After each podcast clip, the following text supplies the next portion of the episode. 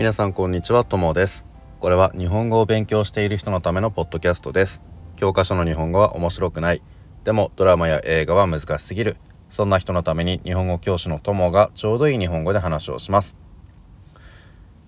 さて皆さんゴールデンウィークが終わってしまいましたね。今回のゴールデンウィークは俺はえーと、一番長い休みで5連休でした。その前はあの、月曜日と火曜日は仕事をして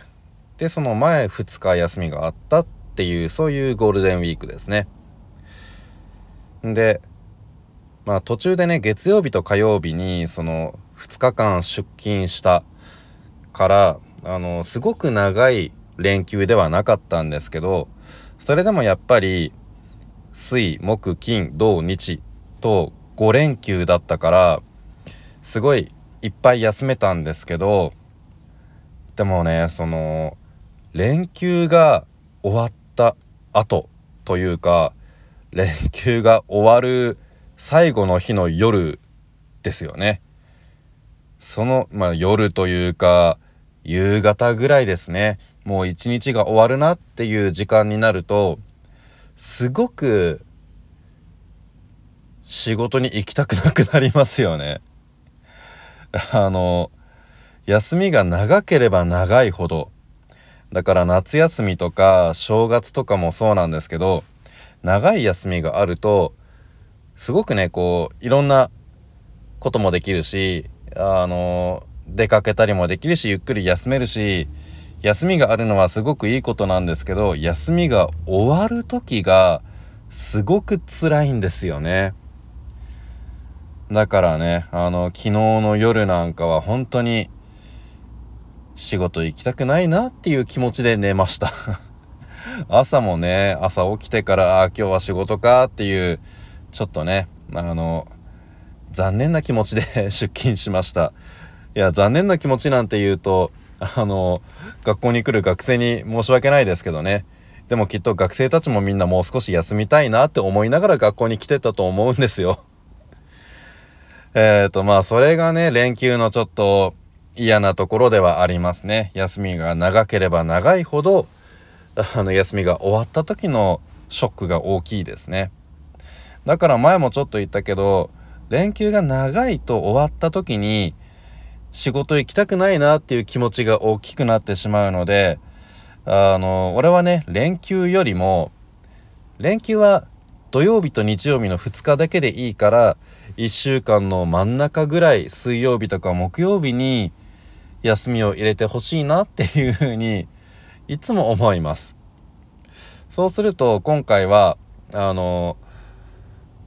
あれですね水木金と平日の休みが3日あったからあの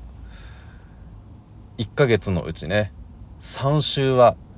あの週休3日水曜日に休みが休むことができるっていうそういう素晴らしい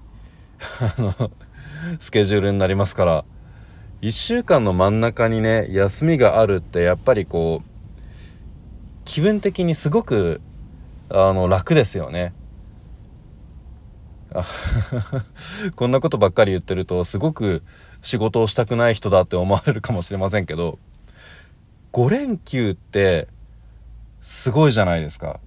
5日も休みがあるなんて素晴らしいじゃないですか。でもよく考えると何もね祝日がない時って月火水木金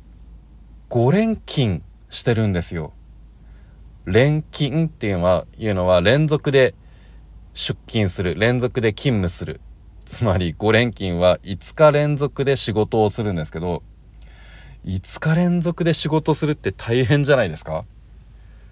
5連休があるよって言われるとすっごく嬉しいから5連勤っていうのはその反対ですよ。5日連続で仕事しなきゃいけないんだから。毎週毎週あの仕事をしてる人はね今から5連勤しなきゃいけないんだっていうその辛い気持ちを持って、まあの毎週生活をしているわけですからね。あのそれが1週間の真ん中に1回休みがあると連勤がね あの2回だけで済むわけですよね。月火って2連勤して水曜日休んで木金ってまた2連勤して土日で2連休ですからその真ん中に休みがあるのとないのとでは気持ちの楽さが全然違いますよね。だからねそれを考えると俺はその連休って嬉しいけど終わる時のその残念さ寂しさショックを考えると連休よりも1週間の真ん中に休みをたくさん作ってほしいなっていうふうに思ってしまうんです。でまあこんな風にねあの連休明けの仕事は嫌だなっていうことを考えてたらちょっと思い出したあのツイッターのネタがありましてあの俺がね作ったものではないんですけど昔ねツイッターで見て面白いなって思ってたものなんですが、えー、ツイッター使ってる人は是非検索してみてほしいんですけど全日本もう帰りたい協会っていう言葉をあの検索するといろいろな面白い画像が出てくるんですよ。全日本の全は全部の全ですね。日本は普通の日本。そしてもう帰りたい。協会っていうのは協力の協とあとは会社員の会ですね。で、それ、それはね、何かっていうと、あの、仕事に行きたくない、学校に行きたくない、早く帰りたいっていう気持ちの人たちが、あの、その気持ちをいろいろな画像にして、写真にして、そして、あの、載せてるっていう、そういうツイッターなんです。あの、見てみるとね、すごく面白いと思います。全部日本語で書かれてるから、あの、ちょっとね、難しい言葉もありますけど、でもね、結構簡単なのもあるし、はあ、その気持ちすごくよくわかるっていうのもたくさんあるので、日本語の勉強にもなると思いますからね、是非見てみてください。さっきね、俺もその、全日本もう帰りたい協会っていうのを久しぶりに思い出して、ツイッターで見てみたんですけど、あの、